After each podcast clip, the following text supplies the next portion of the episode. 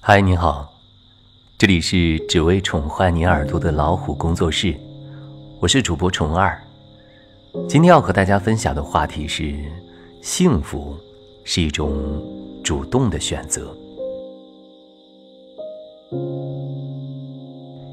有一些人的高智商、懂事和强大的逻辑思维，其实都是被逼出来的，并且这些在他们成年后，往往会成为。导致他们不幸福的一个主要原因，在整个童年里，对每个小孩子而言，最重要的事情就是尽各种尝试和努力，以保持他自己内在心理状态的平衡。在充满各种挫折和困境的现实生活中，他需要发展出各种各样的防御机制，形成各种各样的认知信念，各种对客观现象的解释。以保证自己的安全和心理上的舒适状态。比如，一个男孩小时候总被家人忽视，这一情景会让他感觉很不舒服。他需要一个理由来解释这个现象。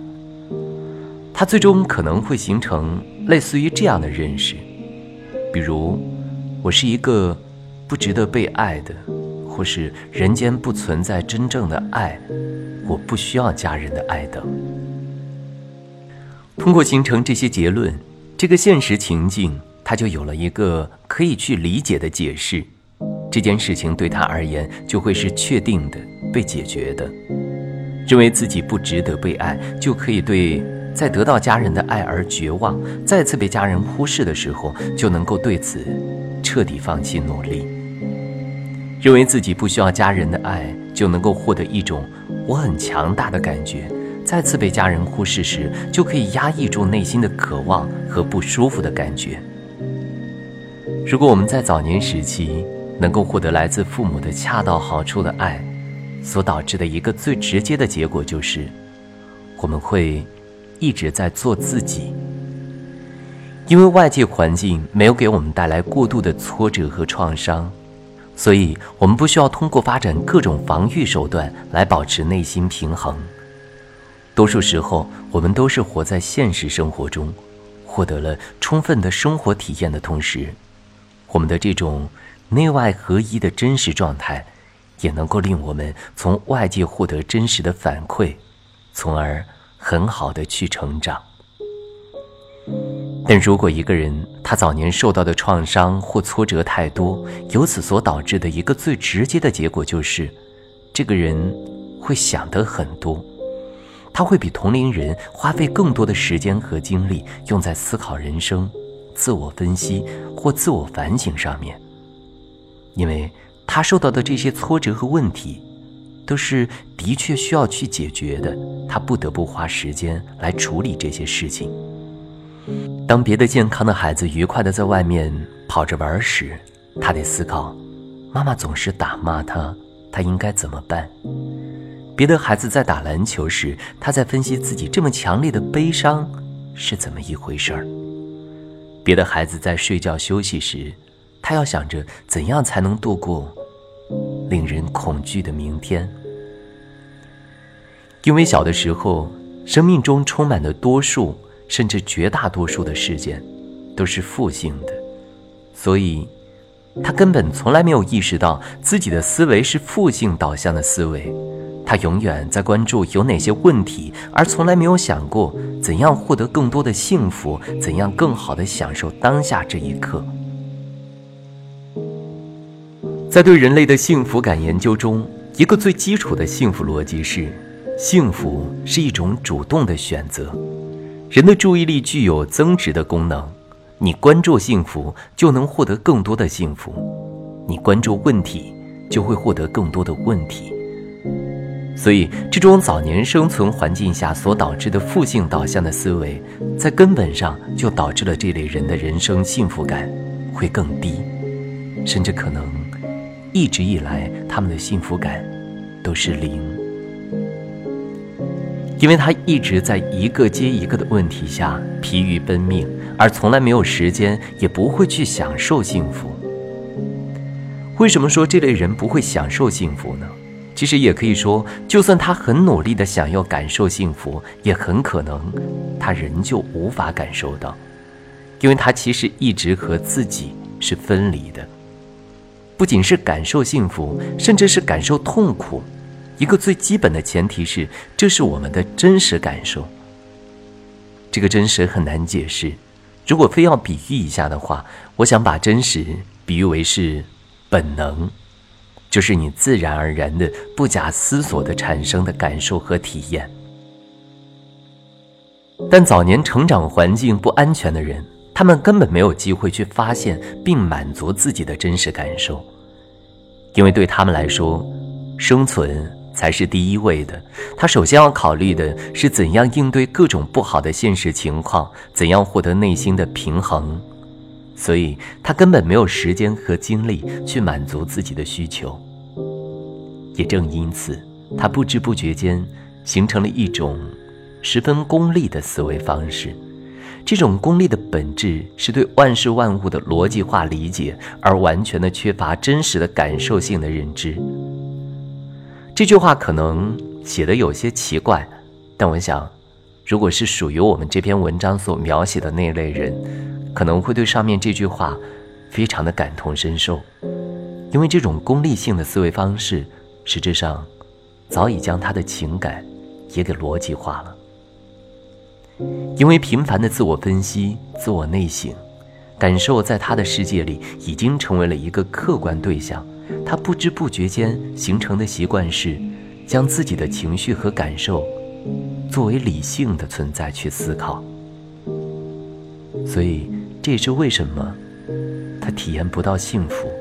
很多时候也处理不好痛苦情绪的原因，他的感受能力已经被逻辑给压制的僵化，他不知道什么是自然而然的对于幸福的感受。当他处于幸福的情境中时，他很快又会习惯性的从感受中跳出来审视自己。然而，一旦当他意识到我现在的感受是幸福的时候，他就已经。不是在体验幸福了。痛苦情绪的疏解，通常需要的是深刻的自我理解和自我接纳。但对他来说，痛苦也只是一个需要去解决的问题。他会程式化的思考和分析，导致我痛苦的原因是什么？处理这种痛苦的步骤有哪些？他可能一直没有理解到，痛苦。并不一定是问题，也并不一定需要马上被解决。痛苦是他自己在真实的情境下所产生的自然反应。这个时候最重要的是先了解自己怎么了。我觉得，其实绝大多数出生于不幸的原生家庭中且能活过十岁的人，都是很棒的英雄，因为作为一个懵懂无知。对这个世界认识是一片空白的婴儿，你能够在充满挫折和创伤的情境中想出那么多的办法和方式来让自己坚强的适应生活，这真的很了不起。问题只在于，从来没有任何一个人，在我们逐渐离开自己的原生成长环境的时候，告诉我们，在你过去的十几年里，你做的真的很不错。我看到了一个聪明的、有想法的孩子是如何在那样糟糕的环境里生存下来。但是你即将进入的这个更大的世界，它和你的原生成长环境一点都不一样，它更大、更宽广，充满了更多的机遇和风险。更重要的是，你过去在那个糟糕的环境里一直使用的自我保护的方法，在这个更大的世界里已经不适用了。因为这个更大的世界比过去那个糟糕的环境更加安全，你可以不用再那么紧张，而是可以放松的去享受你所拥有的，而不用提心吊胆，不停思考着如何应对每一天。所以，你可以将自己当成一个新的婴儿一样，尝试着在这个新的环境里开始学习如何生活。过去的成长环境。是你无法选择的，他的任务只是令你成长到现在，令你拥有成熟的智慧和见识。接下来才是你自己主动选择的人生的开始。在这一刻起，你才开始学习怎样拥有你自己的生活。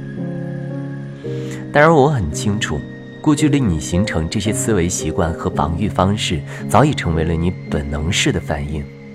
所以，对你而言，最重要的，是先从过去的防御方式中停下来。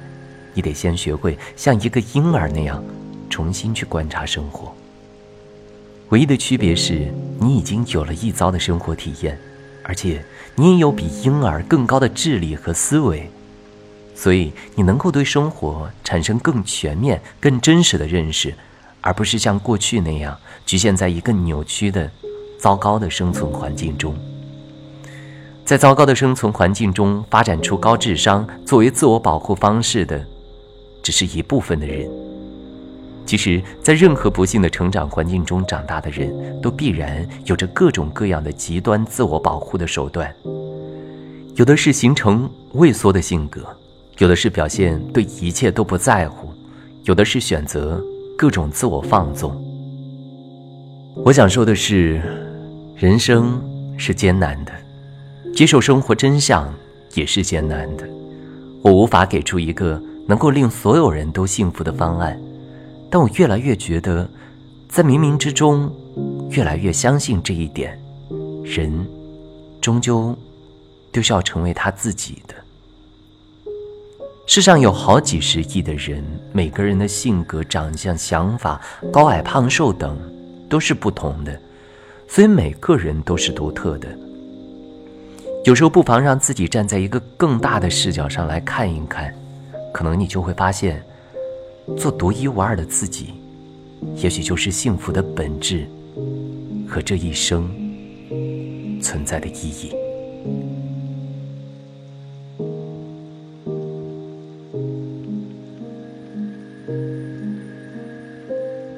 好了，今天的分享就到这里，欢迎订阅微信公众号。老虎小助手，进入右下角会员中心，收听本专辑的完整音频，以及获取超过一万个中英文有声资源。